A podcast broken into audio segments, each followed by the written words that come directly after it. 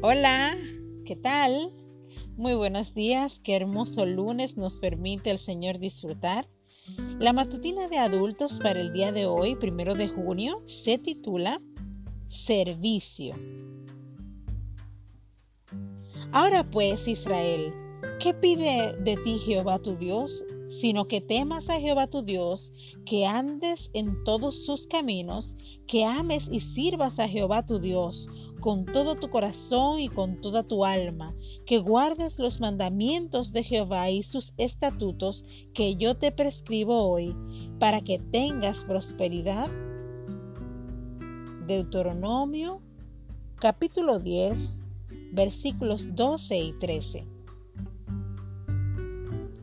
El vocablo servicio proviene del latín servitium y como concepto tiene múltiples acepciones. Según la Real Academia Española, puede referirse a un conjunto de sirvientes, a una función desempeñada por una persona u organización, eh, puede ser también un culto religioso, a un favor que se hace a alguien, a un conjunto de vajilla, entre otros. En psicología, el tema del servicio ha sido objeto de estudio durante los últimos años. Uno de los usos más frecuentes del término se refiere al conjunto de acciones que son realizadas para beneficiar a alguien, a alguna causa o, satisfacer alguna necesidad del prójimo. De esta manera, el servicio ha sido investigado a través del servicio voluntario, el altruismo, el cuidado de los enfermos, las donaciones de caridad o la ayuda a otros, por ejemplo. Diversos estudios han examinado tales tipos de servicios en, relación con la salud física y mental, la longevidad, la felicidad y el bienestar.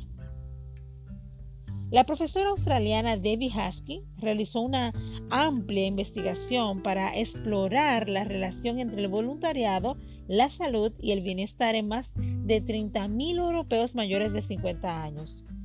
Notablemente descubrió que aquellas personas que participaban en programas de voluntariado gozaban de una mejor salud física, mayor optimismo, mayor satisfacción en la vida y también tenían una mayor expectativa de vida que quienes no lo hacían. Al mismo tiempo, manifestaban menores niveles de depresión.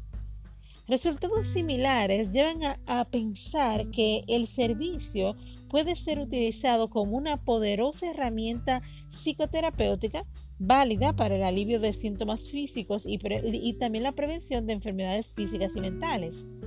En la Biblia, la palabra servicio también adquiere distintos significados.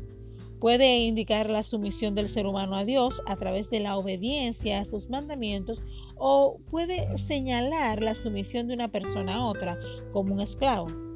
La cita bíblica de hoy señala que el servicio a Dios es uno de los requerimientos esenciales dispuestos para nuestro bien y para el bien de los demás.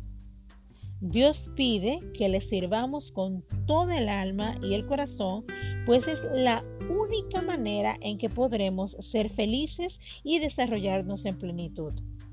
Decidamos hoy servir a Dios con amor, en gratitud por lo que ha hecho por nosotros.